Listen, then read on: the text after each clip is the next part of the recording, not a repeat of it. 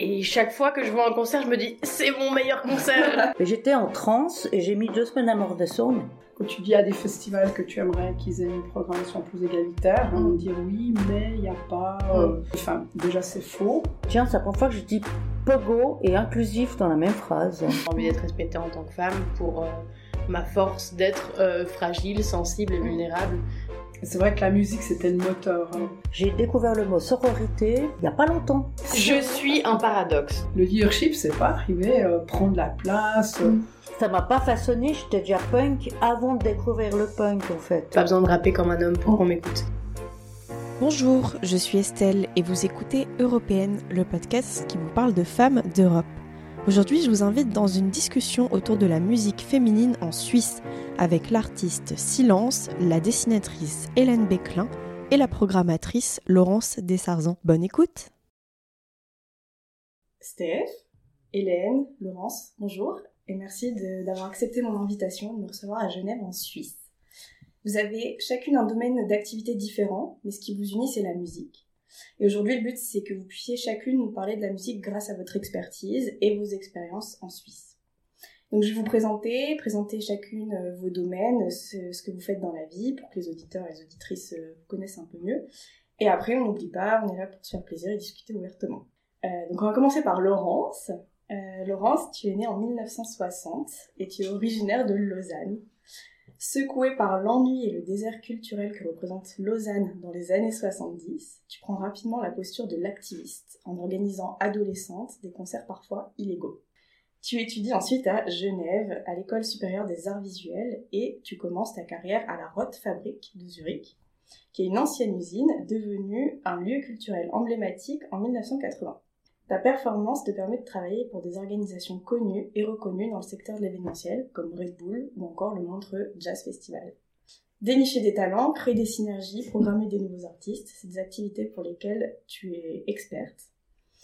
Donc en 2020, c'est tout naturellement que tu prends la présidence du jury fédéral euh, du prix suisse de la musique et de l'organisation Suisse Music Export en coprésidence.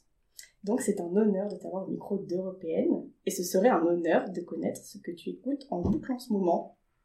Euh, ouf. Ah, c'est toujours la question qui tue. C'est un peu... Ce que j'écoute en boucle en ce moment, c'est... Ouh là là, c'est... C'est difficile en fait, je trouve, de répondre à cette question. Parce que aujourd'hui, un truc qui a beaucoup changé, on écoute des... On écoute par morceaux en fait. On Mm. écoute beaucoup de morceaux, donc moi je me connecte sur des, sur des radios, sur des playlists. Et puis c'est vrai que j'ai moins tendance à, à écouter des albums comme avant. Donc tu me surprends quand tu me dis ça. Je peux dire l'album, le dernier album euh, que j'ai écouté, ben il est juste là devant, euh, c'est euh, Gazland Killer. hein. Et puis euh, un truc, que- oui, je peux quand même dire que j'aime beaucoup quand même que j'écoute en boucle, c'est l'album de Rosine Murphy. Voilà, je suis assez méga fan de cette euh, de cette personne. Ben, merci beaucoup. Euh, Hélène, tu es née en 1963 à Saint-Maurice dans le Valais. Tu grandis euh, au sein d'une fratrie de trois enfants, tous les trois passionnés par le dessin. Et le dessin ne te lâchera jamais et sera pour toi un moyen d'ancrer émotion et atmosphère dans les différentes périodes de ta vie. D'abord en 2010 et 2012 avec Angry Mom, une BD en deux tomes qui dépeint avec humour et authenticité ton quotidien de mère au foyer. Puis en 2018 et 2019 avec Adieu les enfants, un roman graphique en deux tomes écrit à la suite de l'enterrement de ton frère Philippe, aka Mix et Remix, le reconnu illustrateur suisse. Ces romans graphiques sont la parfaite excuse pour tenir en vie Philippe et replonger dans tes souvenirs des années 60-70, où la guerre froide bat son plein et où les courants punk émergent. Courants qui te collent à la peau, puisque ce sont des mouvements contestataires et anarchiques comme toi. C'est d'ailleurs dans ces années d'adolescence et de recherche constante de toi-même, mais aussi de disques, de concerts underground, que tu racontes dans, euh, dans ta dernière BD nommée 1979. Dans cette BD, un personnage te suit tout le temps, comme une petite voix qui te guide ou parfois te fait douter. Mais le doute ne subsiste jamais longtemps chez toi, puisque aujourd'hui tu vis de tes deux passions, le rock et le dessin. Tu es dessinatrice de concerts. Alors Hélène, merci de ta venue. C'est quoi la chanson ou la musique que tu écoutes en boucle? Alors en fait, moi j'écoute très peu de d'albums. J'écoute beaucoup des versions live. En fait, je raconte dans 79, c'est que le gros choc musical que j'ai eu, c'est d'entendre un concert à la radio à France Inter. Et quand été réécouter le disque, à l'époque, on pouvait écouter les disques avant de les acheter. Je n'étais pas sûre d'avoir noté le bon nom du groupe parce que ça ressemblait pas du tout à ce que j'avais vécu en voyant, en entendant la version live. Et euh, en fait, ça me poursuit. Ça fait 40 ans que j'aime les concerts, que j'aime être devant, que j'aime me nourrir de cette énergie. Et là, les derniers concerts que j'ai vus, c'était il y a 10 jours à Bâle. Enfin, celui dont je me souviens, j'en ai vu un mercredi, mais j'ai déjà oublié parce que c'était pas très intéressant. Et euh, il y a deux semaines, j'ai vu un groupe euh, de Brooklyn sur un bateau à Bâle. Et tout était parfait. Le groupe, le public, la salle. Et c'était du post-punk noise funk. Euh, que j'avais déjà vu cet, cet été au Kilby. Ça s'appelle Modèle Actrice. Et je suis encore pas redescendue. J'écoute leur version. J'ai cherché sur YouTube. Plutôt des versions live de leurs concerts que leurs disques, en fait. Mais j'écoute ça en boucle. Et ma fille, euh, quand elle est à la maison, elle pète un câble parce que je suis monomaniaque. Je peux écouter euh, deux heures de suite et, et même puis je n'écoute que du punk hardcore, donc elle entend du bruit dans sa chambre. Merci Hélène. Euh, Steph, ton nom d'artiste est Silence avec un A, une combinaison des mots silence et lancer. Tu es né en 1995 et tu es originaire de Lausanne. Tu vis une enfance parfois moquée car tu arbores un look garçon manqué. La rage et la colère vont grandir en même temps que toi, mais la jeune femme qui a appris à rester silencieuse attendra 2019, à la suite d'un open mic au Bleu Lézard de Lausanne avant de se lancer. C'est aussi grâce au festival Les Créatives de Genève que tu remportes un premier prix lors d'une soirée ouverte, et c'est ce prix qui va te permettre d'investir dans du matériel et d'enlacer un quotidien d'artiste parsemé de rêves, de désillusions, mais surtout de grands moments de partage sur scène.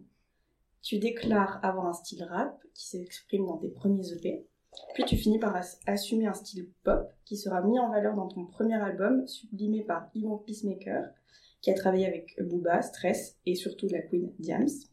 Ce dernier album s'appelle Nouveau Genre et porte aussi bien son nom dans les paroles que dans ton style musical unique. Donc c'est un plaisir de pouvoir évoquer la musique féminine en Suisse avec toi. Et qu'est-ce que tu écoutes en boucle, Steph? Euh, là, en ce moment, je suis contente parce qu'il y a notamment Eddie De Preto qui a sorti un album, euh, un artiste que j'aime beaucoup, beaucoup, beaucoup. Donc, je suis pas mal en boucle sur, euh, sur son album. Il y a aussi une autre artiste française, un peu moins connue, mais qui mérite tout autant de lumière, qui s'appelle Johanna, qui a aussi sorti un album que j'ai écouté encore en venant là en boucle dans le train. Et pour, pour le contraste, je me suis replongée dans les anciens albums de Anastasia. Et euh, je suis dans ma vibe aussi années 2000 à fond. Et du coup, ça m'a fait réécouter les anciens morceaux de Britney Spears et compagnie. Donc, je suis vraiment en boucle un peu sur la nouvelle génération et l'enseigne. Et je suis en plein kiff avec ça. Mais je comprends totalement. Euh, bah, merci beaucoup toutes les trois. Euh, moi, je voulais déjà commencer puisque donc Européenne voyage, c'est un podcast qui voyage. Est-ce que les Suisses écoutent beaucoup de musique, selon vous? Euh, ben oui, je pense que les Suisses écoutent beaucoup de musique hein, pour plusieurs raisons. Déjà parce qu'on a beaucoup de très bons artistes suisses. Et puis on a énormément, enfin, tu as pu vérifier, une activité culturelle extrêmement riche. Mm. Donc on a beaucoup de chance pour des villes de la taille de Lausanne ou Genève. Il y a énormément de salles, de lieux, de concerts. On a une, super radio avec, romande avec Couleur 3 quand même, qui mm. était quand même importante par rapport puis il y a des radios alternatives, etc. Donc il y a beaucoup. Et puis les Suisses, ils ont aussi un pouvoir d'achat assez bon.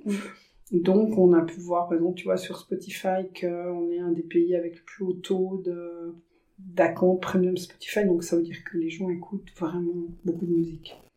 Et moi, je pense qu'on est au centre de l'Europe. Alors, pour les tournées, c'est assez cool parce qu'ils doivent traverser de toute façon la Suisse, quoi. Et je sais, en ayant, rencontrant des musiciens, qu'ils ont un accueil les, salles suisses accueillent les autres, les, artistes très bien, sont très bien traités. Après, je dis pas que les salles suisses euh, traitent bien les artistes suisses, mais les artistes étrangers qui passent, euh, ils apprécient l'accueil euh, ici. Ok. Parce que vous êtes du coup toutes un petit peu, je pense, des enfants du live, de la musique, du concert. Enfin, en tout cas, vous avez tout cet esprit on en parlait juste avant que, j'enregistre euh, de la différence aussi entre le, live et le, non-live. Euh, qu'est-ce que j'ai une question un peu bête peut-être, mais c'est quoi le concert de votre vie? Genre celui qui vous a vraiment marqué quoi Elle est horrible cette question. Euh, non mais, c'est trop, trop dur. Moi je vais voir du, du concert tout le temps. Ouais. Euh, je vais beaucoup avec ma copine. On... Autant des artistes ultra connus, on, on va dans des grandes salles, que on va avoir les petites programmations des artistes émergents. Et chaque fois que je vois un concert, je me dis c'est mon meilleur concert. et à chaque fois, je me redis ça. Du coup, c'est ultra dur de, de, de, de, donner un nom parce que chaque concert a, a sa magie de l'instant en fait. Au-delà de la musique, des fois, c'est juste euh, ce qui se passe avec le public, l'artiste qui donne euh, sur scène. Je peux pas répondre à cette question. Elle est... Vraiment, j'ai envie de te lister euh, Beaucoup tellement, trop, c'est pareil. Alors moi, j'ai eu deux vies, en fait deux périodes de ma vie où j'ai vu du live, c'est quand j'étais jeune. Ouais. Puis après, quand j'ai eu des enfants, il y a tout un courant musical qui m'intéressait moins, donc on s'est rangé un peu, on s'est embourgeoisé un peu. Et on a, quand on a pu laisser nos enfants seuls à la maison, on est ressorti voir des concerts. Donc j'ai deux périodes de ma vie où j'ai des concerts de ma vie. Okay. C'est les années 80. Moi, c'est quand j'ai vu les Clash à Lausanne où à l'époque, je pensais, je me réjouis de raconter ça dans ma prochaine BD. Euh, c'était inintelligible de voir ces gens qu'on voyait dans les journaux en vrai. Mmh. C'était fou de les voir. C'était pas possible qu'ils viennent à Lausanne. et ça a été un tel choc émotif que je peux pas te décrire le concert, mais c'était un choc de les voir. C'était des gens qui m'ont sauvé la vie, donc c'était assez incroyable. Et euh, il y a quelques années, j'ai eu le même choc et je faisais bon sang, j'ai 55 ans, c'est peut-être le moment de me calmer. Et j'étais en transe et j'ai mis deux semaines à me redescendre. Okay. Euh, là, mes enfants, ils ont vécu l'enfer. Parce que c'est du punk hardcore, c'est les idols. Et euh, moi, je venais de perdre mon frère et j'avais vraiment besoin de quelque chose qui me remonte le moral. Et eux, ils m'ont, mais ça m'a déchiré le cerveau, quoi. C'était incroyable. Et je les ai déjà vus huit fois. Je vais les voir ce, ce printemps. Euh, ce sera la dixième fois que je les vois. Et chaque fois, je mets des jours à me à redescendre, quoi. Okay. Je pensais jamais revivre encore cette ouais, impression-là. Alors après, ça m'arrive plein, plein, plein. Ben, quand j'ai vu modèle actrice, l'autre fois, je suis nouveau partie en transe. Euh, je sais plus comment je m'appelle, je sais plus à qui j'ai parlé, euh, okay. et j'adore vivre encore ça, quoi. Ok.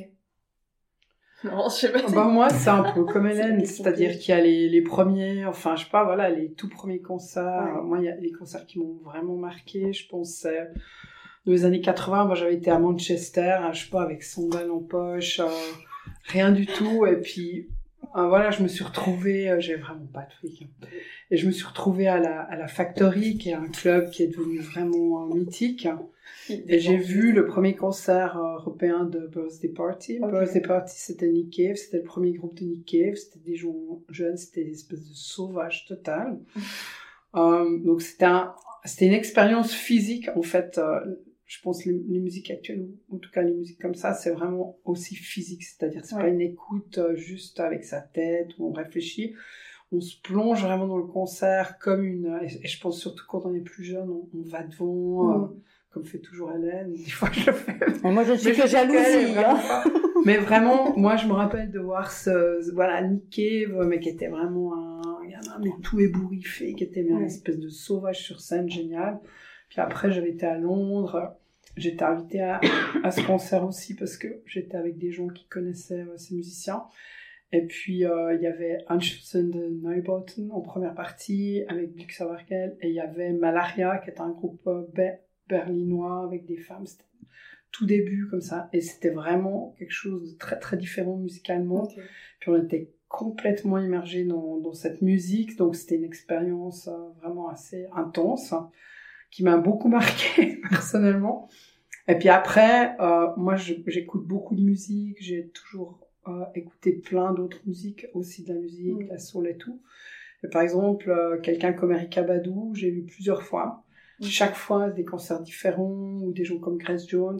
Pour moi, c'est des personnes qui sont des personnages Mm. qui incarnent complètement la musique et aussi qui nous amènent dans leur univers. Puis moi, comme public, euh, c'est ça que j'ai envie. Je fais un concert que j'ai eu 20 ans, 40 ou maintenant 60. Ouais.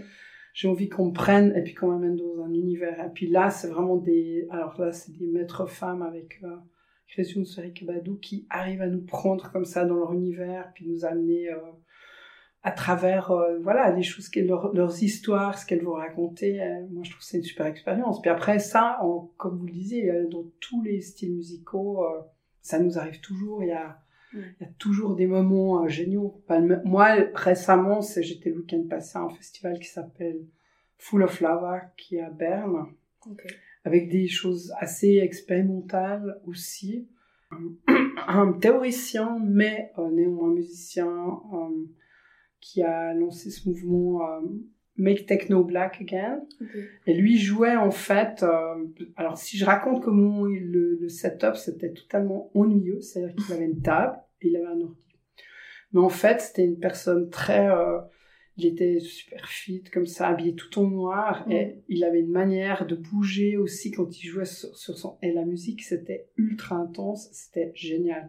Et justement, bah, je me permets de vous demander, parce que, bon, Steph, on est de la même génération, je pense, mais est-ce que vous voyez une évolution? Alors, je reviens un peu sur le sujet européen, euh, est-ce que vous étiez des jeunes filles au moment où les punk, euh, les courants punk euh, arrivent mhm. Comment vous êtes insérés dans ces mouvements? Est-ce que vous avez senti que c'était pas pour vous? Ou au contraire, c'est un gros a priori et vous avez juste fait votre place Vous êtes allé au concert, point et... Moi, toujours fait ma place, je m'en foutais. Et en fait, j'y ai pensé, on a eu une grande discussion avec une, une, fille bien plus jeune que moi ce week-end, où je disais que moi, j'ai jamais été dans la séduction. Mm. J'ai jamais essayé de compter le nombre de mecs qui me mataient ou de danser pour plaire aux mecs. Donc moi, je, ben, je pars en vrille puis je m'en fous quoi. Mm.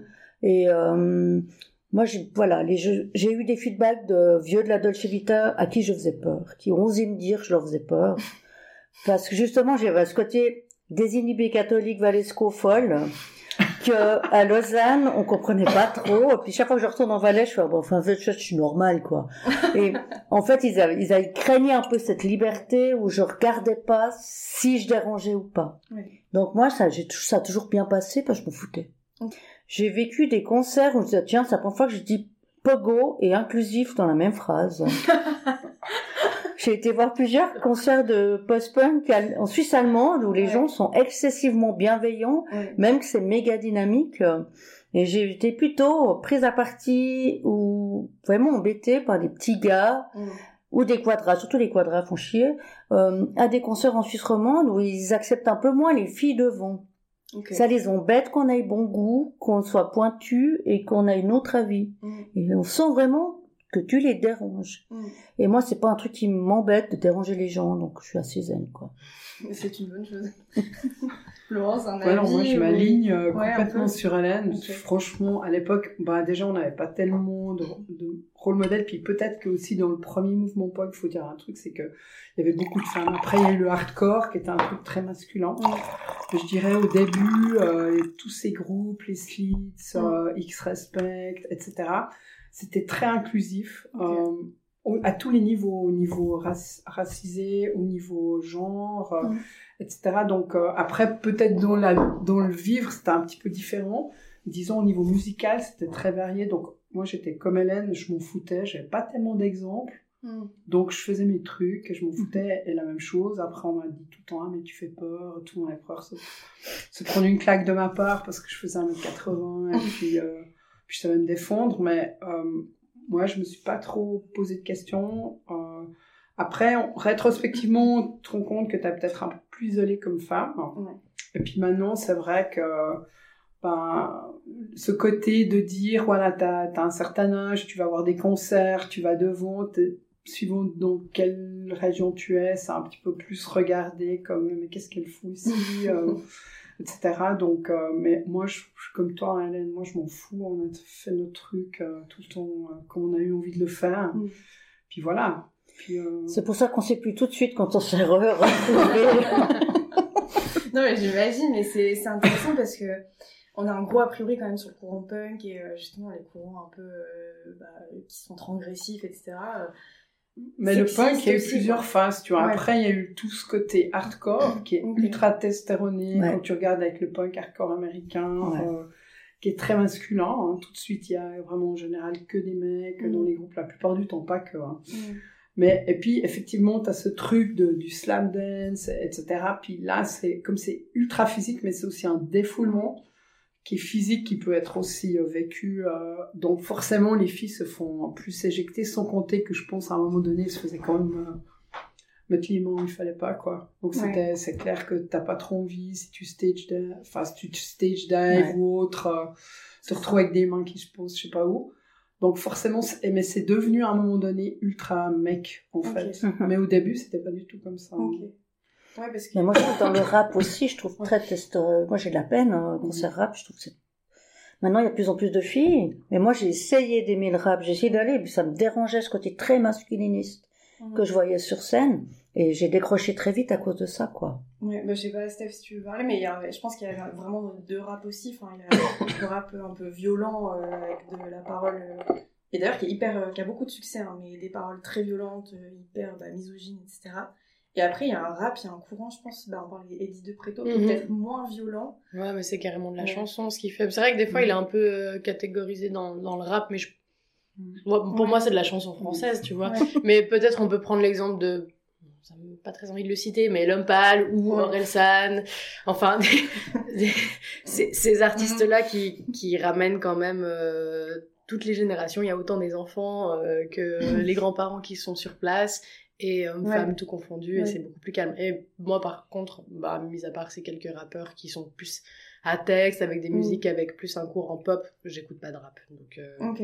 Mais justement, c'est une question que j'avais par rapport à ton parcours, parce qu'au début, tu dis rentrer, enfin, t'essayes de rentrer dans la musique par la voie du rap. mhm. Est-ce que c'est juste parce que j'ai l'impression que une fille qui fait du rap, bah, c'est euh, le, le seul moyen pour elle d'être un peu transgressive, tu vois?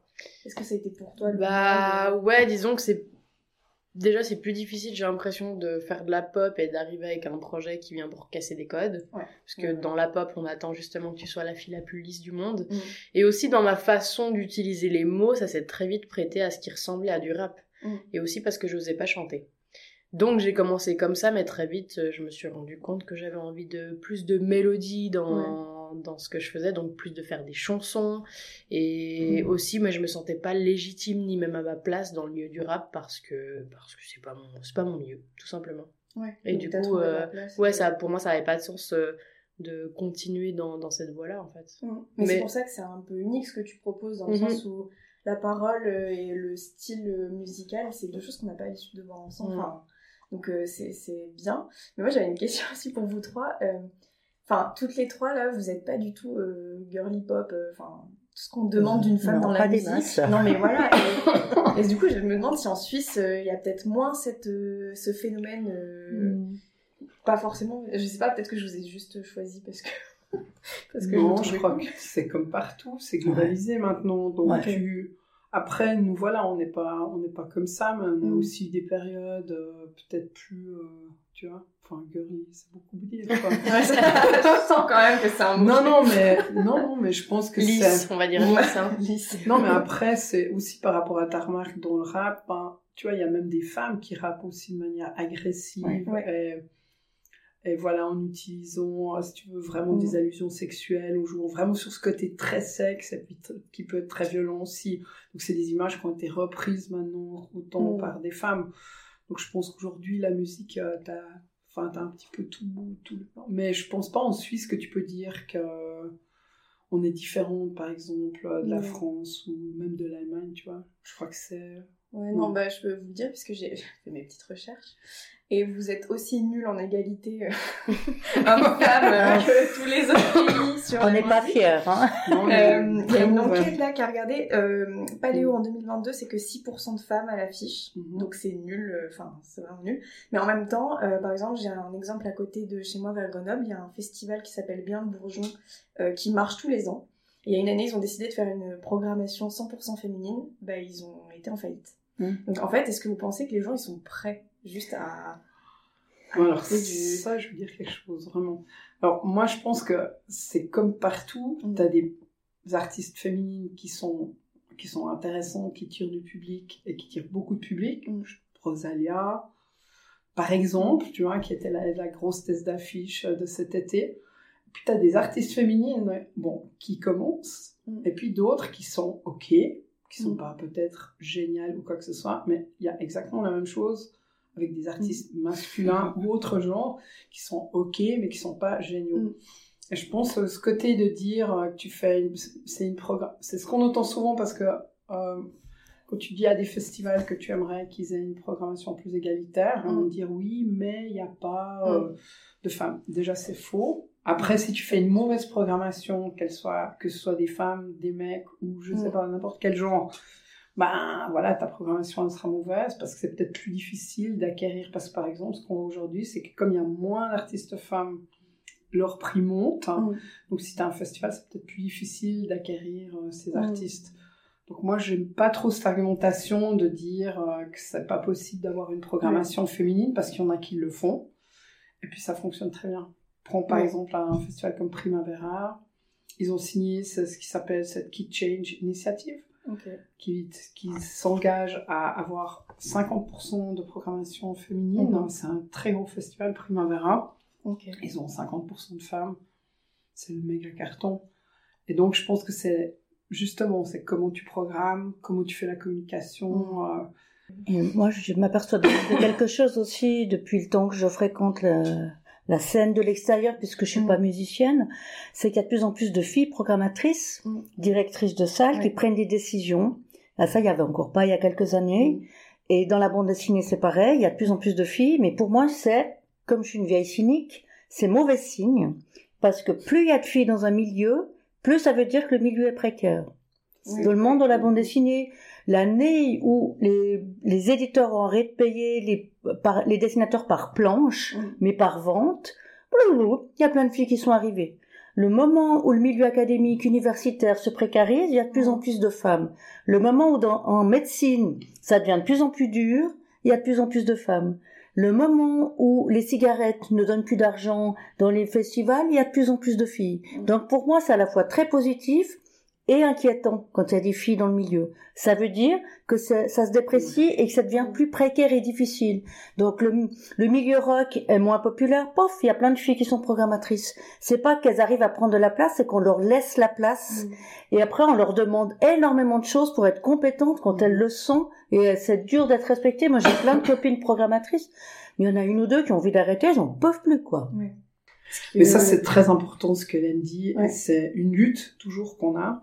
C'est pour dire que maintenant, c'est toujours intéressant quand on voit qu'il y a plus de femmes. Ouais. C'est vraiment d'aller un peu plus loin et puis de poser la question justement comment c'est fait. Bon, Mm. déjà, qui est, qui est au top de l'organisation Et puis ensuite de ça, euh, vraiment au niveau des salaires, qu'est-ce qui se passe? Parce que effectivement, dès qu'il y a des baisses euh, de budget ou Mm. autre, bah tiens, on laisse la place comme par hasard. Mais souvent en haut, Il y a toujours un mec. il y a toujours un mec. C'est vraiment un peu. Puis là, on peut en Suisse, on peut aussi. C'est vraiment très évident. Et c'est vrai, comme tu dis, il y a, on a plein d'amis qui travaillent dans, qui font du booking, etc., Mm. mais qui sont dans des conditions vraiment très précaires et je trouve pas acceptables. Et ça, c'est, ça doit vraiment changer. C'était déjà comme ça euh, quand on avait, on était plus jeune. Et le pire, c'est que ça reste comme ça. Oui. Alors qu'il y a un discours qui dit qu'il y a plus de femmes. C'est ça qui est vraiment, bah, c'est un petit peu comme le greenwashing. euh, Mm. Ouais, c'est vrai qu'il y en a pas, il y a pas plus de femmes, c'est juste que les femmes qui sont là, on, on les met en avant en disant regardez, on a mis des femmes, Mm. alors que le pourcentage il est toujours aussi faible. Et d'ailleurs là dernièrement j'ai vu une programmation pour Science sous les étoiles, je crois. Ils ont sorti leur tête d'affiche, que des hommes. Ouais. Et j'étais là, mais pourtant des, enfin des nanas qui excellent dans leur domaine. Ouais. euh, il y en a, il y en a, on écoute plein, pourquoi elles sont Mm. pas mises en avant Mm. Et moi, ça c'est encore un gros point d'interrogation. Je comprends pas comment la- les choses fonctionnent, pourquoi euh, les femmes n'ont pas plus leur place. euh. Ouais, et puis il y a la précarité aussi qui est scène, un vrai sujet. Enfin, du coup, je sais pas si tu peux témoigner, mais dans ton album, le premier titre c'est Rockstar. Mhm. Et justement, ça parle de cette précarité et de, bah, de ces hauts, de ces bas. En fait, on fait une scène et puis en fait, on rentre, on mange des pâtes. Exact. D'ailleurs, ça me fait penser parce que avant Laurence, quand tu parlais euh, euh, des, des femmes qui s'approprient les codes du, du rap en étant Mhm. plus agressives, dans Rockstar notamment, j'ai une phrase où je dis euh, pas besoin de rapper comme un homme pour Mhm. qu'on m'écoute.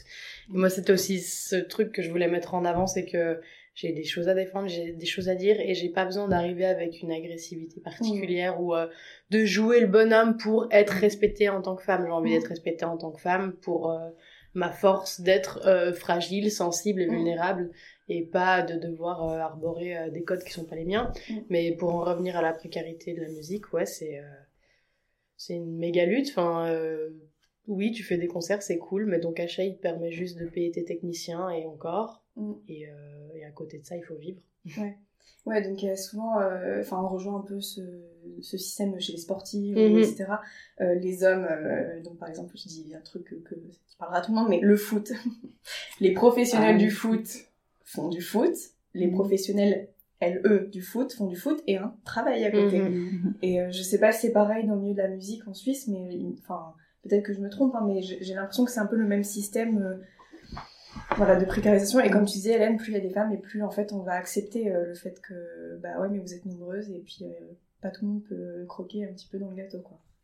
Moi, je pense ce qui est vrai, c'est que tu as de plus en plus d'artistes, donc il n'y a pas forcément de plus en plus d'argent, Ouais. de plus en plus de public, voilà, mais il y a de plus en une multiplication, disons, d'artistes qui veulent, de gens qui veulent faire de la musique, ce qui est un bon signe, c'est super, ça veut dire que les gens ont envie d'être créatifs, enfin, ça c'est vraiment très très bien.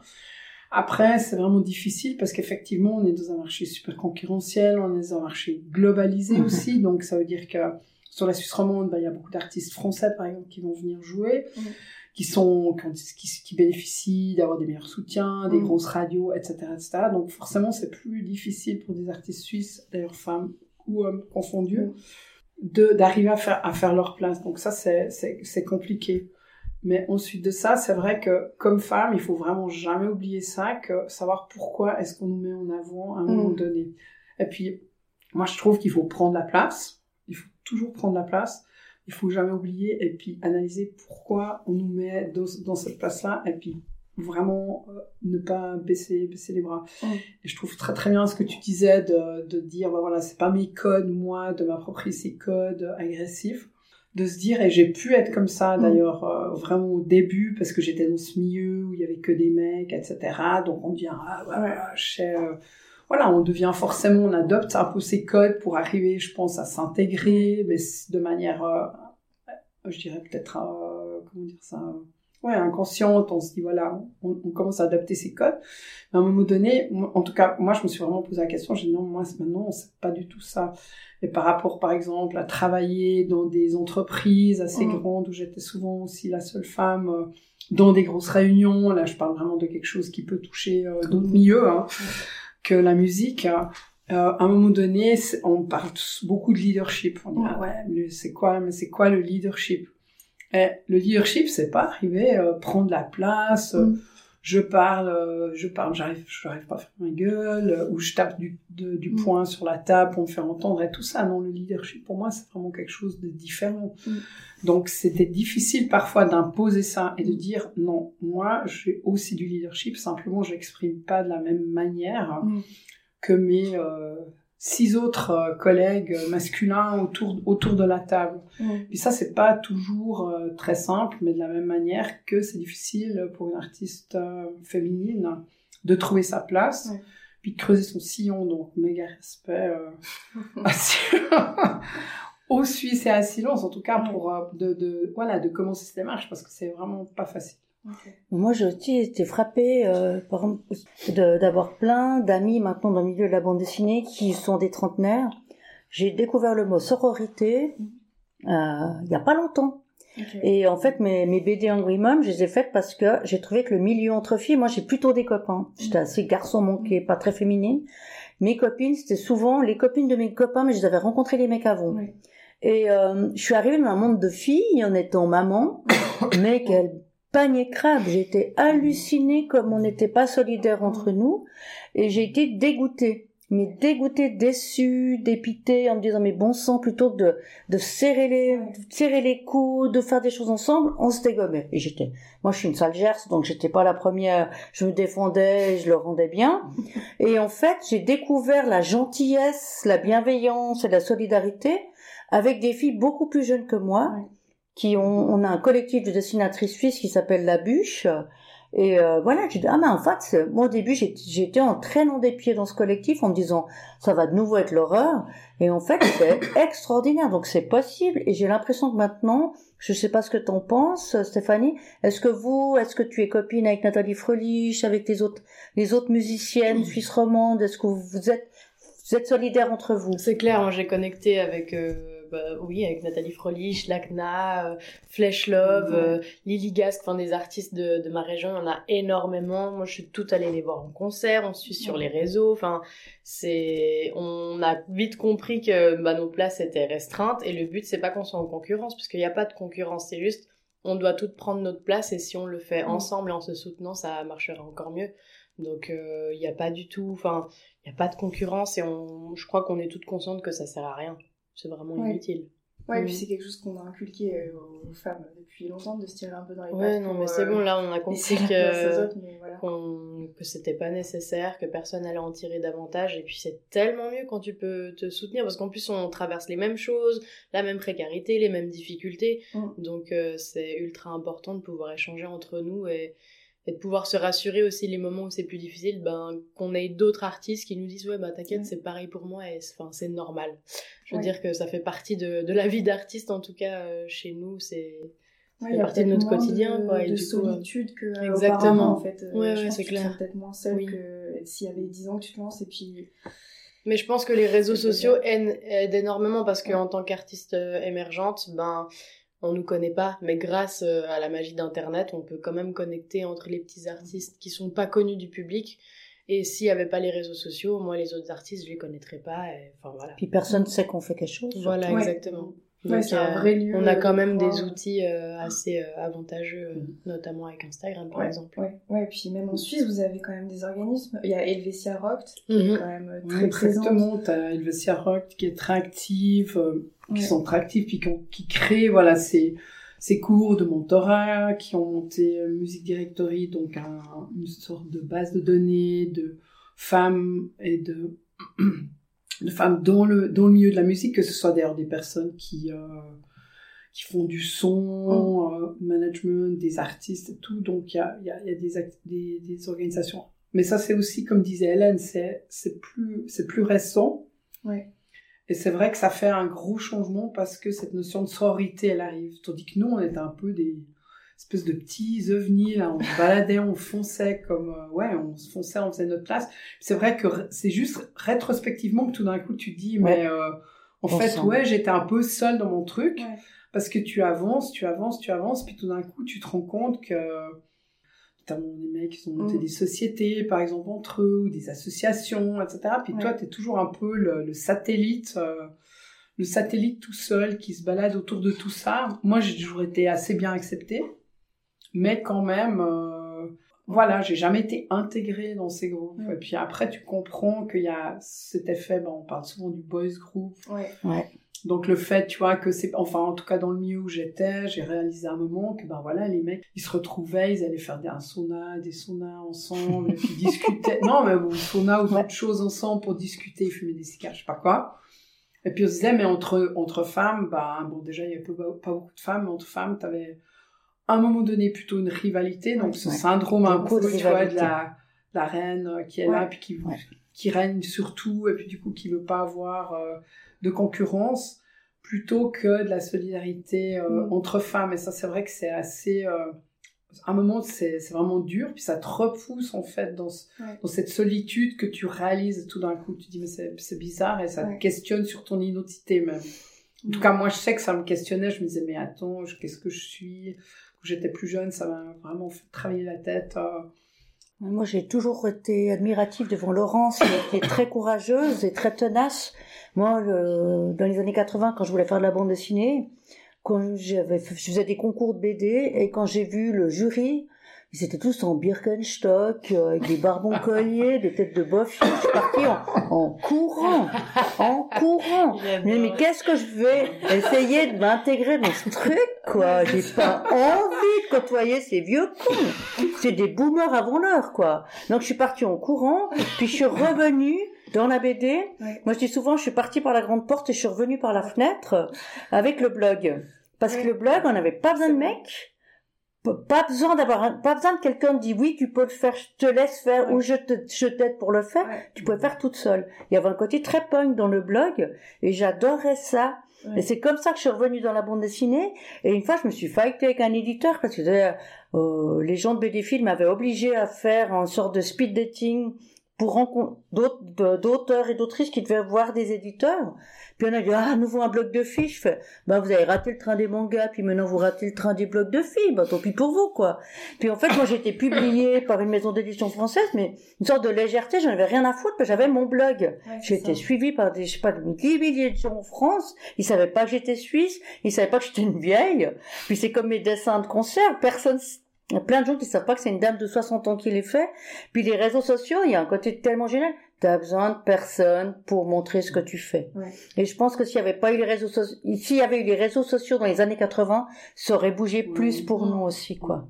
Mais ça, c'est vachement important ce que tu dis parce que c'est vrai qu'aujourd'hui, pour la musique, on parle souvent. Ou, si tu veux, moi, je fais pas mal de coaching aussi pour des jeunes, euh, des jeunes artistes, Mm. ou, etc. Puis ce que je dis, c'est vraiment exactement ce que vous exprimez, c'est-à-dire, voilà, tu atteins ton public, tu peux communiquer avec ton public. Et ça, c'est vraiment le plus aujourd'hui de ces plateformes digitales, euh, que ce soit les réseaux sociaux et même, je sais pas, un blog ou un podcast sur, euh, Ouais. tu vois, les femmes dans la musique ben, tu sais que tu vas pouvoir te mettre, te connecter avec ces personnes. Et c'est grâce à ces personnes que tu peux continuer à faire tes Ouais. activités. C'est souvent des choses qu'on discute, dire, mais en fait, c'est ça, ce qui est le plus important finalement, c'est d'arriver à toucher les personnes qui vont se sentir euh, concernées euh, par euh, ce qu'on raconte, notre vie, ce qu'on fait, qu'on fasse de la musique, de la BD ou tu veux, c'est vraiment d'arriver à toucher les personnes et d'être en connexion avec ces personnes-là. Mm. Et ça, c'est grâce, c'est vrai que grâce aux internets, on- c'est possible.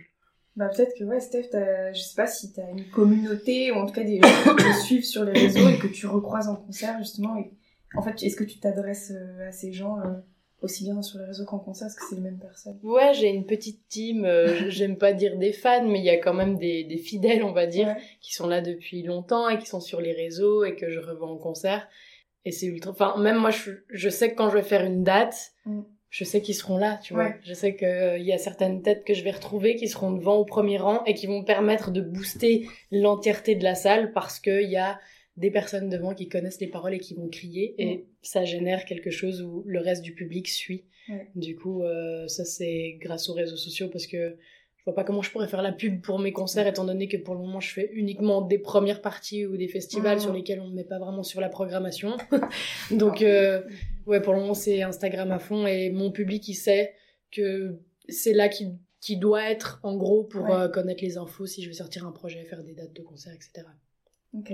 Ouais, donc c'est quand même une grosse porte d'entrée, euh, enfin une petite porte d'entrée qui permet quand même de toucher directement euh, la bonne cible parce que Mm. je sais pas, Laurence, euh, comme tu as programmé beaucoup de choses, est-ce que des fois il y a des programmations qui finalement ne touchent pas le bon public ou, ou est-ce qu'il y a une évolution là-dessus du fait des réseaux sociaux? Est-ce qu'on Bah, je pense qu'avec les euh, réseaux sociaux, c'est clair que maintenant, par exemple, un artiste, Ouais. il sait, il peut déjà informer les gens qui vont jouer là.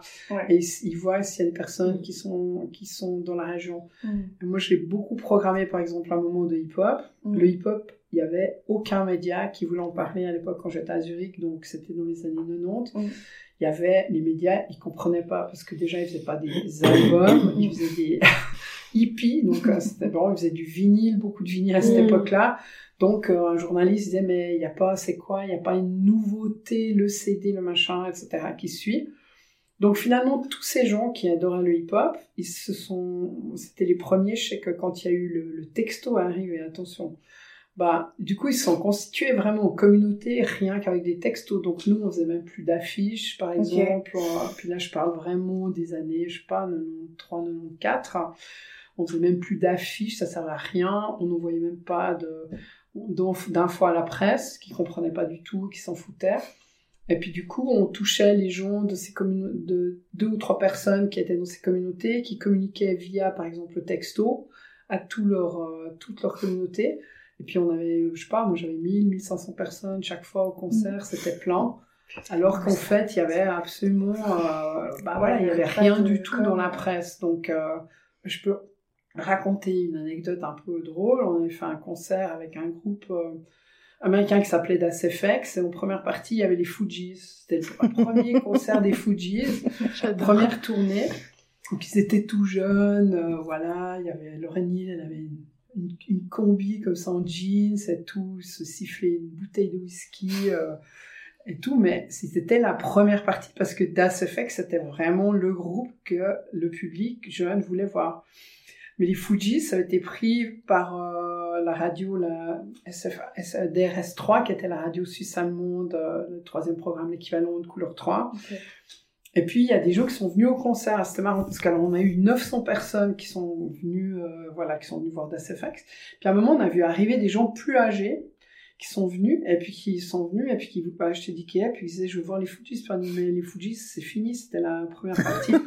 c'était là, mais pourquoi? C'est pas possible, etc. Puis non, mais vraiment, euh, les joueurs n'avaient pas capté Ouais, que c'était pas les... que en fait euh, c'était pas euh, eux qui attiraient vraiment euh, 900 personnes c'était c'était vraiment d'ASFX à l'époque hein. après ça a changé mais je veux dire c'était juste intéressant parce que effectivement au niveau de la communication comme il n'y avait pas de moyen de communication officiel je dirais euh, ben voilà les gens ont trouvé ce moyen de, communiquer avec les par exemple avec les textos. Après évidemment ça a évolué avec internet etc puis aujourd'hui on est on est sur les réseaux sociaux. Moi je trouve que c'est intéressant parce que ça permet à des groupes des artistes qui font des musiques moins évidentes hein, de Mm. trouver leur public. Je trouve que c'est c'est intéressant. Mais c'est un peu à deux voilà c'est un peu à deux vitesses hein, parce que ça prend quand même du temps quoi Ça demande beaucoup d'énergie.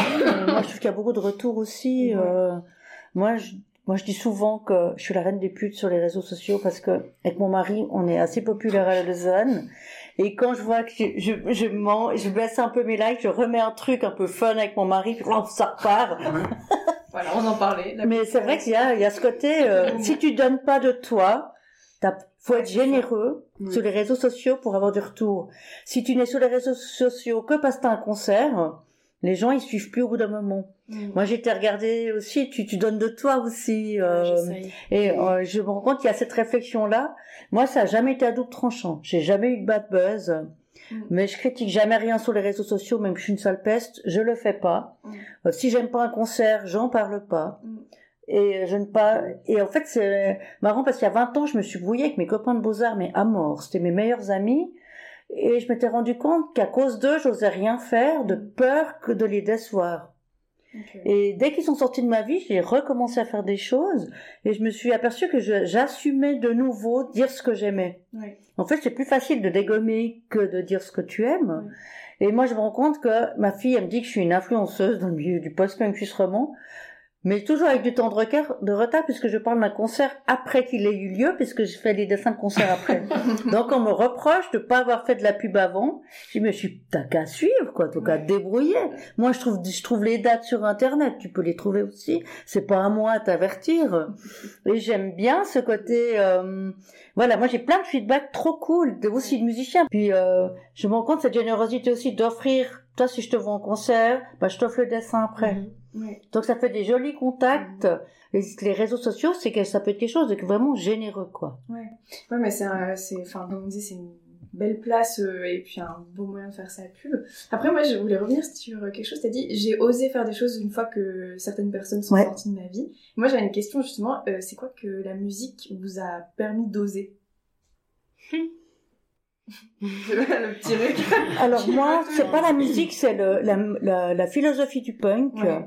Ma, je me suis rendu compte que j'attendais ça. J'ai toujours attendu ça, en fait. À 16 ans, quand j'ai découvert ce mouvement, où c'était vraiment un do it yourself, t'as pas besoin d'être compétent pour essayer de faire quelque chose. Tu bidouilles tes habits, tu te coupes les cheveux toute seule, euh, tu cherches tes infos toute seule, t'as besoin de personne pour avoir un avis. Et je m'aperçois encore maintenant que les gens sont surpris quand je fais un- je donne un avis sur quelque chose, c'est pas d'après un article d'un journaliste c'est moi qui pense le truc. Et j'ai l'impression que le punk rock, ça m'a pas façonné, j'étais déjà punk avant de découvrir le punk en fait. Mm. Et ça me bah ça m'a ça m'a sauvé la vie en fait. Ok, bah, sauver la vie, ça veut dire Ouais, parce que je pense que j'aurais fait une dépression, je sais pas ce que je serais devenue mais euh, quoi ça m'a vraiment Ah, sauvé la vie. Pro- je le sens profondément. Ok, c'est beau. C'est très beau.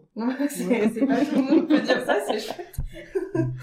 Non, moi je pense la musique en général, parce que moi j'étais vraiment quand, tout le temps en frite avec euh, mes parents, dans, enfin dans ma famille, c'était Oui. vraiment l'enfer.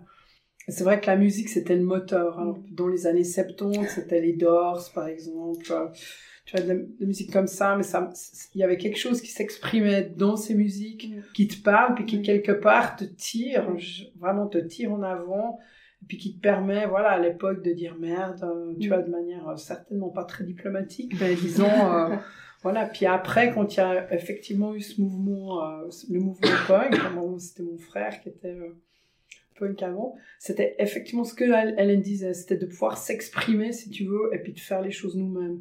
Dire voilà, on va faire un concert dans une cave, il y a rien, on s'ennuie, euh, je vais faire un concert dans une cave. Mm. C'est pas compliqué, à la limite on casse un mur, moi je pas. Juste ça. c'est c'est pas compliqué. Non mais c'était à l'époque, tu peux. Ah non, c'est c'est vrai, vrai, c'est c'est compliqué. sûr, c'est pas- on a fait ça, tu vois, tu dis voilà, moi je casse un mur, euh, on peint, on peint, euh, moi je sais pas, je fais venir euh, la Killing Joke, euh, tu vois, dans une cave, euh, tu réfléchis pas, tu dis voilà, je vais le faire. Mm. T'étais c'est très direct, c'était un peu de l'action, assez action directe.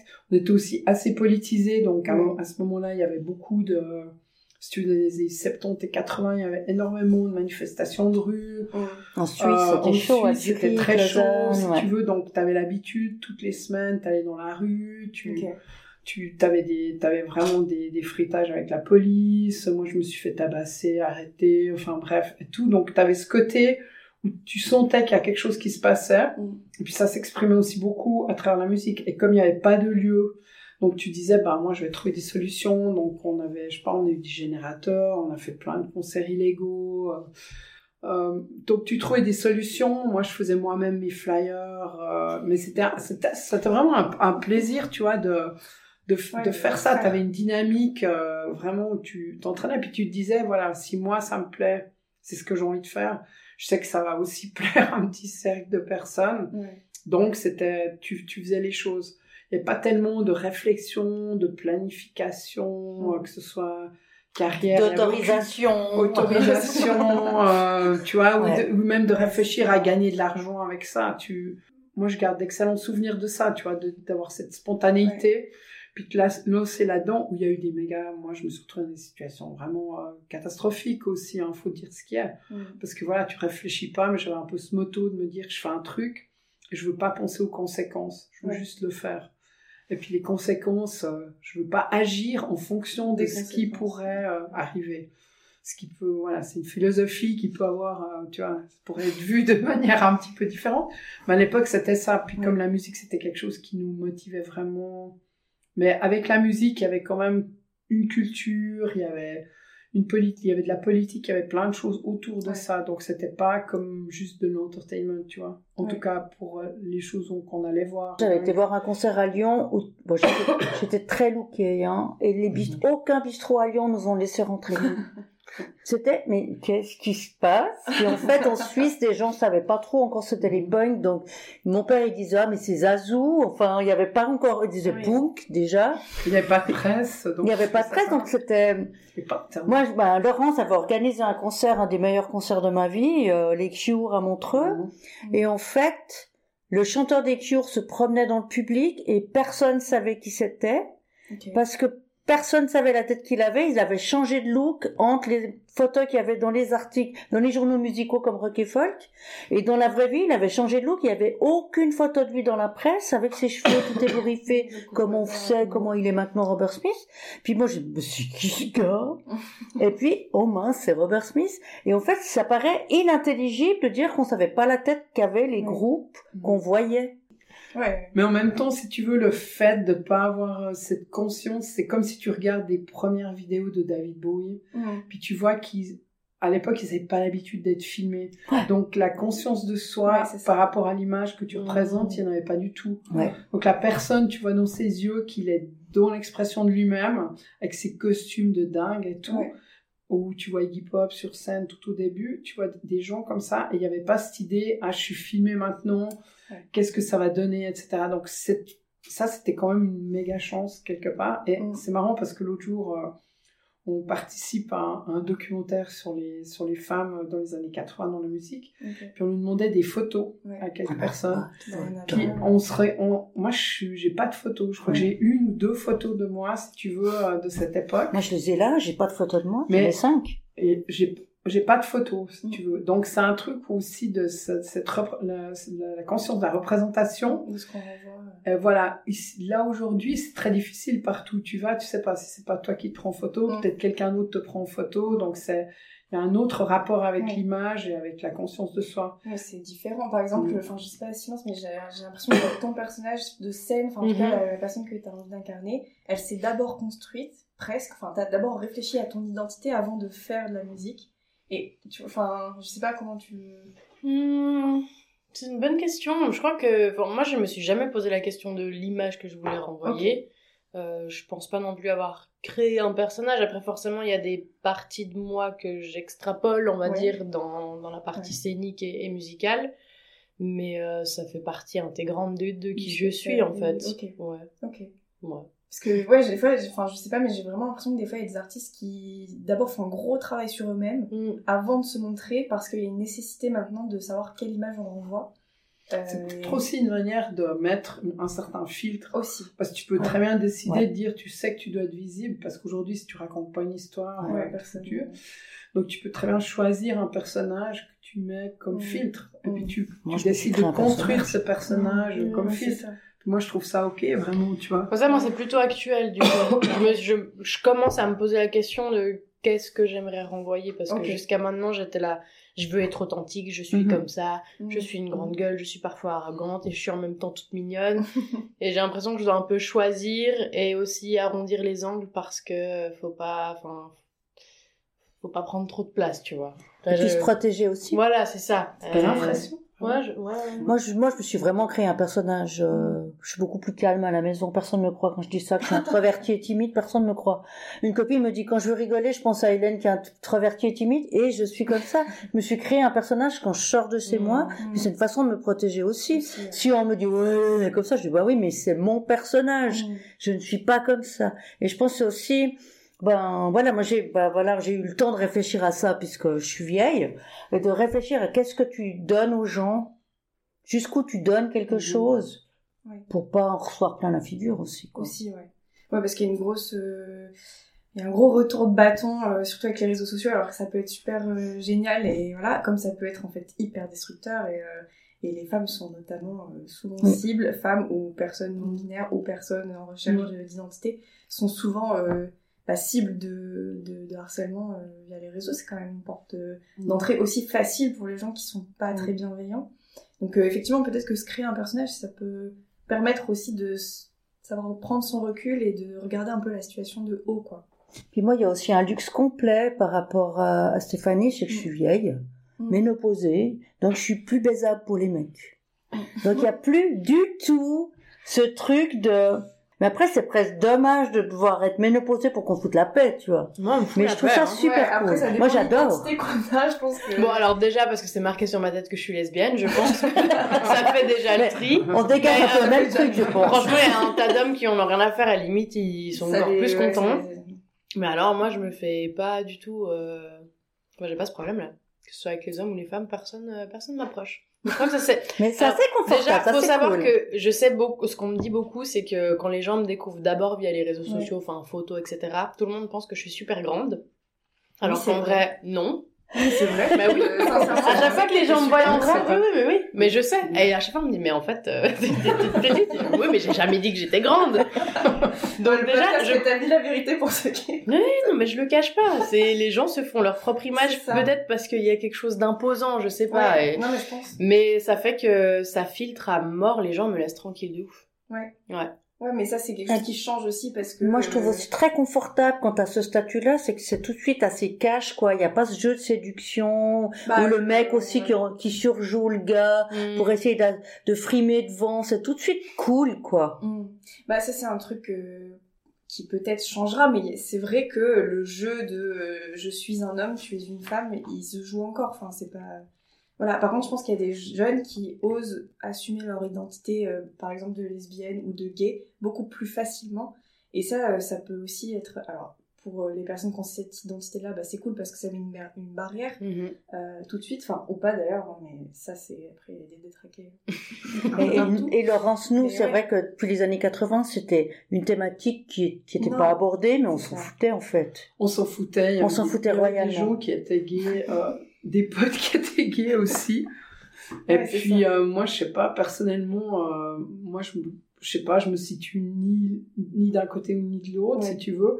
Donc, pour moi, c'était... euh, C'était pas une question. c'était pas une question vraiment ça m'était vraiment égal Mm. Après c'est vrai que on me l'a jamais on m'a jamais mis non plus dans un rôle comme ça ou comme ça la seule chose que tu peux des fois entendre c'est dire bon moi on prenait plutôt on me disait ah ouais mais finalement t'es pas une femme je bon j'ai entendu ça Ouais. mais c'est une maison de disques qui m'a dit oui, toi, de toute façon, tu n'es pas une femme. Ok. Euh, bon, mais à la fin, si tu veux, ça, ça, ça explique plutôt le malaise des personnes de l'autre côté que le mien. C'est ça. Si tu veux, euh, donc moi, je, enfin, comme je disais, comme avec Hélène avant, ben, tu fais ton truc et puis Mhm. euh, finalement, ce- cette problématique, c'est à eux de la régler. S'ils ont des questions, ils ont que les poser. S'ils les posent pas, tant pis pour eux. Sincèrement, moi, je m'en fous. Moi, je suis prêt à discuter, mais finalement, on pose très peu de questions. Ouais. Euh, surtout quand c'est des questions qui pourraient être embarrassantes. Ouais. Par contre, on aime bien mettre les gens dans des cases. Et pour revenir sur ce que tu disais, Hélène, à partir d'un certain âge, j'avais une amie qui me disait, tu vas voir, ça va être vachement bien quand t'es plus vieille parce que tu es enfin invisible.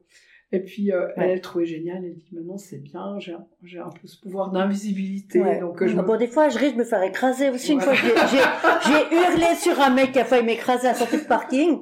Hey, c'est pas parce que je suis ménopausée que t'as le droit de m'écraser. Et il a pas compris la phrase, quoi. Il a, il avait un- une tête d'ahuri.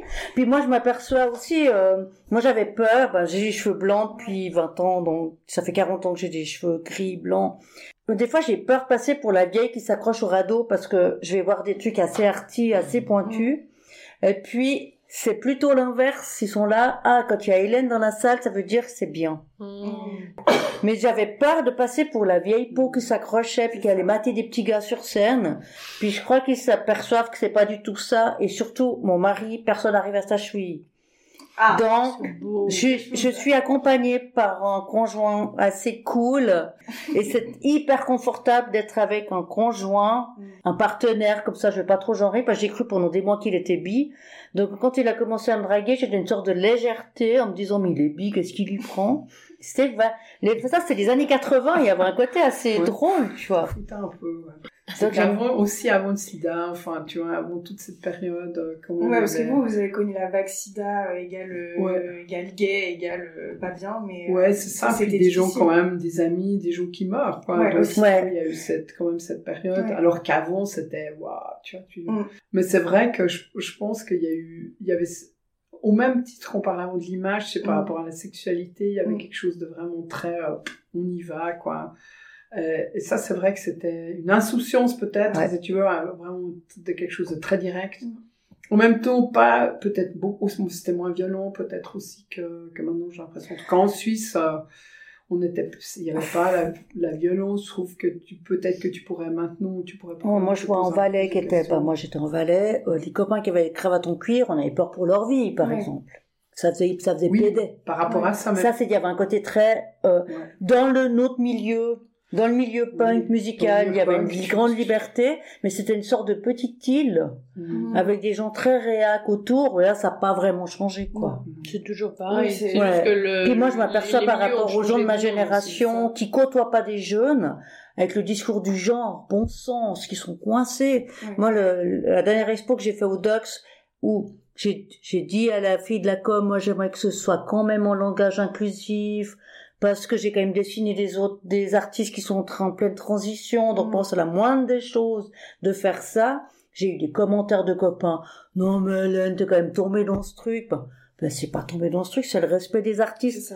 Et je me rends compte d'avoir aussi des enfants, d'écouter les enfants, des copains des enfants, de connaître des jeunes musiciens, de côtoyer des gens plus jeunes nous maintiennent aussi. euh, Oui, oui, ça c'est bah, c'est sûr. Et puis c'est vrai qu'il y a, bah, de toute façon, il y a certaines personnes, c'est vraiment pour eux, c'est difficile. Ce changement, tu le sens, euh, notamment euh, ben, avec euh, les personnes de sexe masculin, c'est mais pas que, mais c'est difficile Ouais. d'avoir ce changement, puis tout d'un coup de se dire, ah ben voilà, typiquement autour de l'écriture inclusive, mais qu'est-ce que vous me faites chier avec ça? Mm. Oui, ben, excuse-moi, mais Oui, on s'est fait chier pendant des années avec euh, l'écriture non inclusive, donc à un moment donné, euh, c'est aussi bien de donner de la place, si tu veux, euh, à d'autres, voilà, à d'autres personnes. Et puis c'est là où il y a la, la problématique, c'est la problématique de partage du gâteau. Ouais. Et puis à un moment de dire, ben voilà, vous allez devoir partager maintenant. Ouais, c'est ça. Et puis on va de, puis il n'y a pas plus de gâteau, ben non, mais vous allez devoir donner une partie de votre gâteau aux autres et partager avec les autres. Puis comme on est quand même dans une société ultra individuelle et puis quand même euh, basée sur des, des privilèges, euh, c'est très très difficile. Puis là, ça coince. Et puis là, je pense qu'il et, ça c'est pas mal de discussion aussi. Je pense que là, il faut se battre. Et euh, Nous, on a l'expérience d'aller dans la rue et de se battre. Mais moi, je Non, me bats encore dire- avec des mecs dans des concerts. Hein. Je me suis battue il y a pas très longtemps avec un gars qui m'embêtait. Et euh, j'ai attendu que mon mec aille chercher une bière pour pas qu'il s'occupe du truc. Et euh, il m'a vraiment salement agressé et tout. Il embêtait toutes les filles. Puis j'ai dit, si viens vers moi, je me laisse pas faire. Donc, euh, je me suis pas laissé faire. Puis après, je dis, hey, je pourrais être ta mère Ça l'a calmé tout de suite. Mais ça m'arrive régulièrement, trois, quatre fois par année en général. quoi. Ouais, mais il faut garder un peu le l'envie de se battre aussi. Hein. Des fois, c'est difficile d'avoir la charge de se battre je- sur tout le monde. Ouais. Moi, c'est des discussions, par exemple, que je trouvais intéressantes à avoir avec Ouais. des personnes plus jeunes. Ouais. Parce qu'effectivement, aujourd'hui, souvent, voilà, ça peut, on peut créer une communauté, disons, assez homogène. On se sent effectivement dans un safer space. Et puis ça, je comprends vraiment bien, dans un espace bienveillant. Où On pense, voilà, on sait qu'on est avec des gens qui pensent comme nous. Et puis, on se sent aussi à l'aise avec eux. Mais il faut quand même sortir et puis se confronter avec l'extérieur parce que l'extérieur c'est quand même quelque part la majorité. Ouais.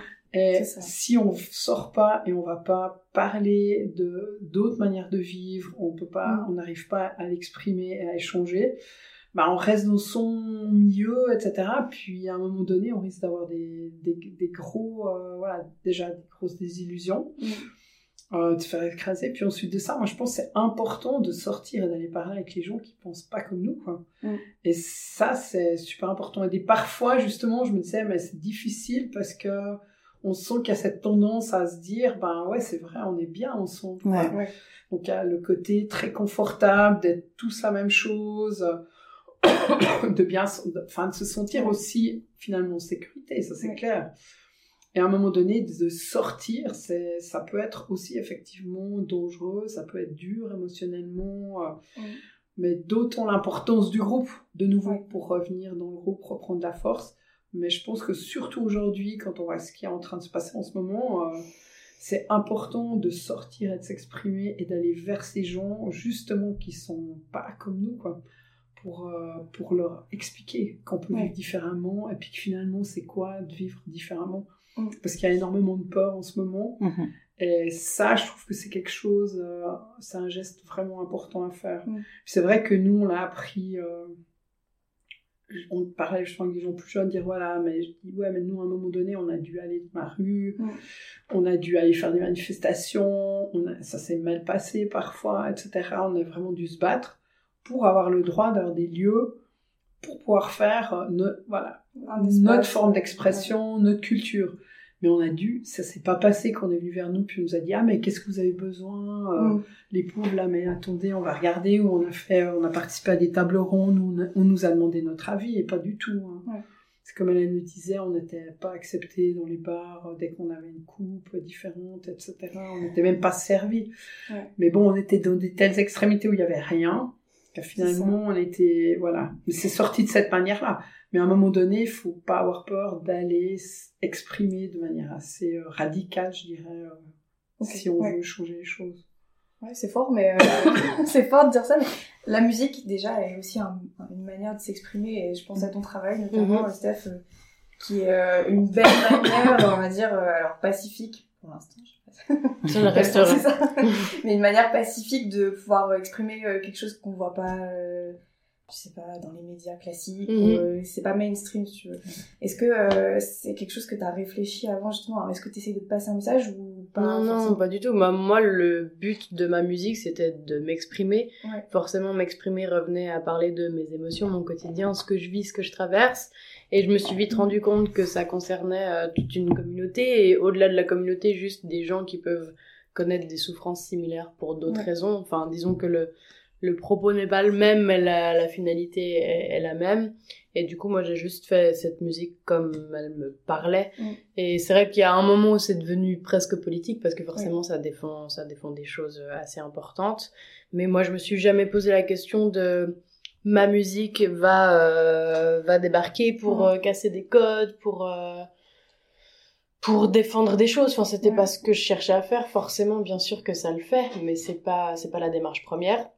Et moi, je suis hyper contente parce que du coup, euh, je touche une communauté Ouais. euh, qui se reconnaît et ça c'est hyper important. Mais j'aimerais beaucoup aussi euh, avoir accès à plus que ça et que ce soit juste Ouais. Monsieur et Madame tout le monde qui écoutent ma musique, Euh, parce que les propos euh, ben ça rejoint un peu ce que Laurence disait que en fait on n'est pas du même milieu mais on peut essayer de se rencontrer et puis de comprendre pourquoi moi je pense comme ça enfin je trouve que ça peut être intéressant si euh, si les gens prêtaient un peu plus l'oreille pour découvrir euh, le, la musique que je fais pour essayer de bah, de comprendre Ouais. voilà Ouais, tout simplement. Ouais.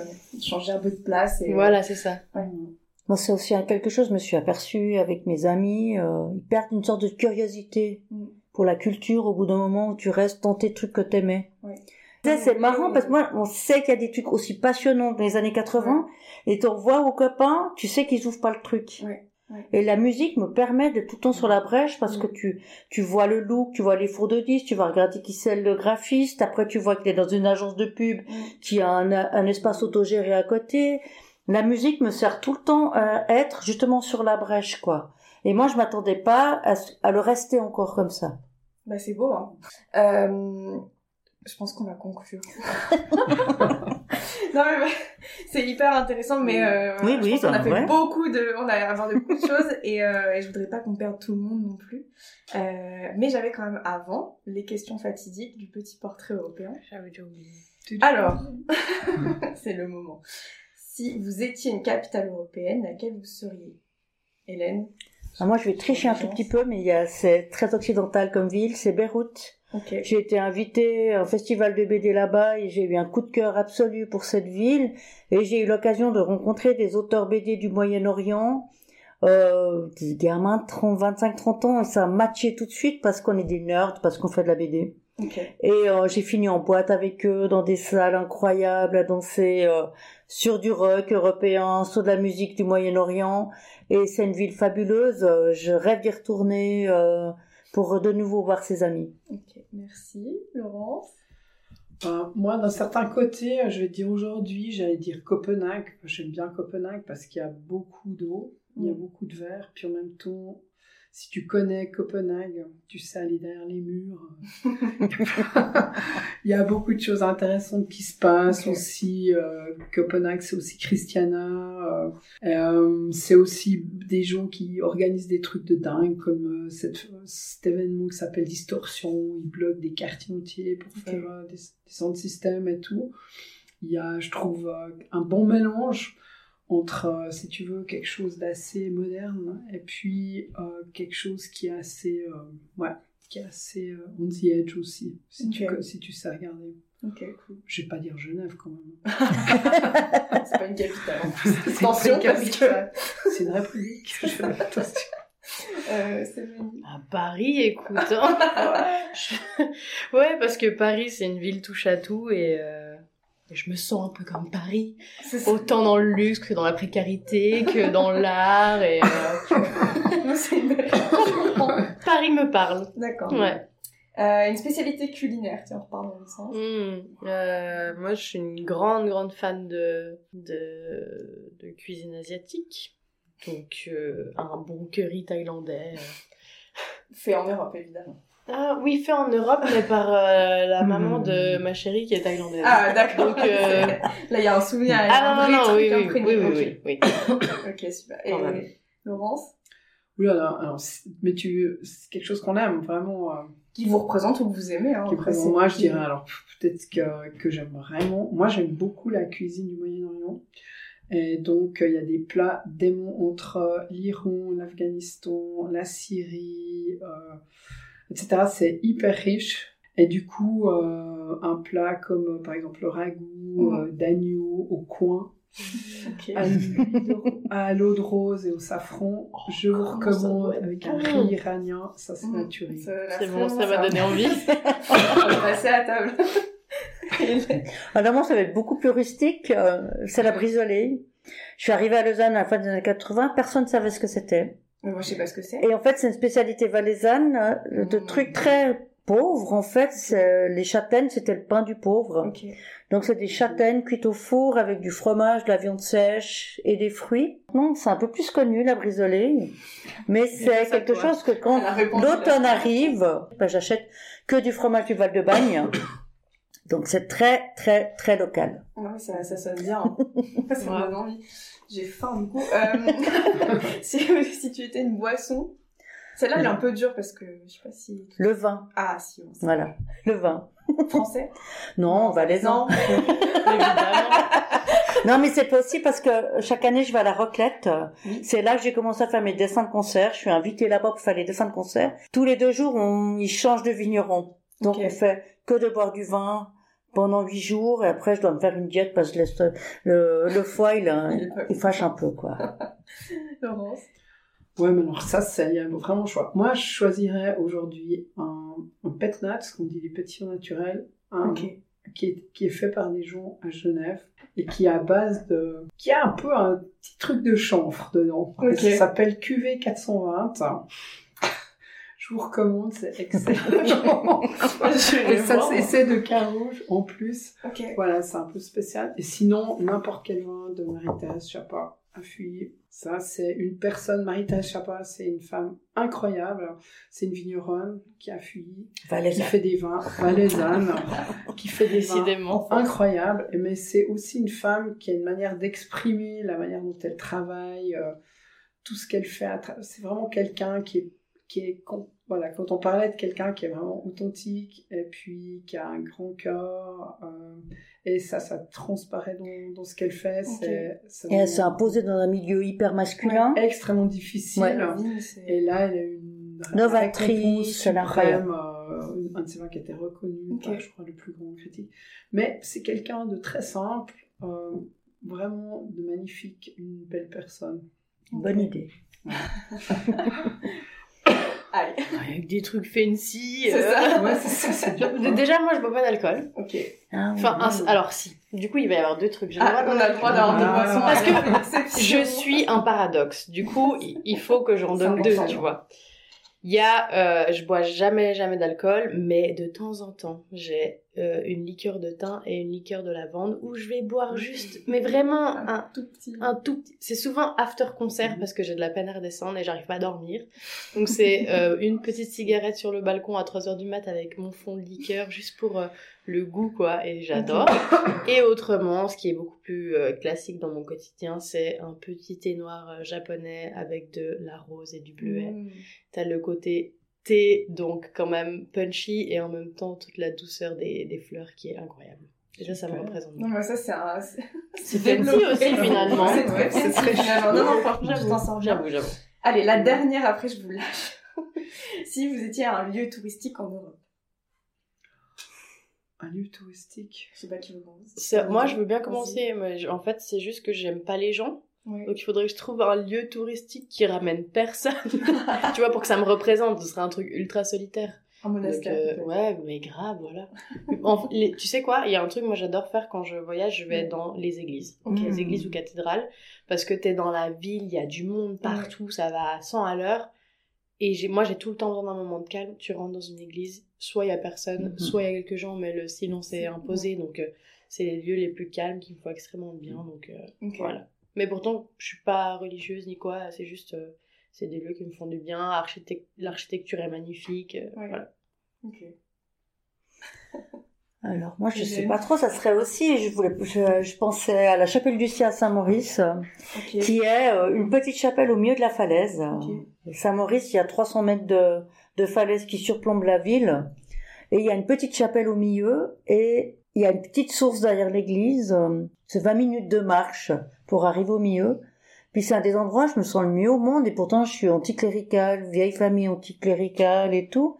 Et en fait, il y a peu de gens qui savent qu'on peut aller là-haut. Donc s'il y a jamais personne, c'est super cool. J'ai toujours envie de piquer les ex-voto, mais c'est pas chic, donc je le fais pas.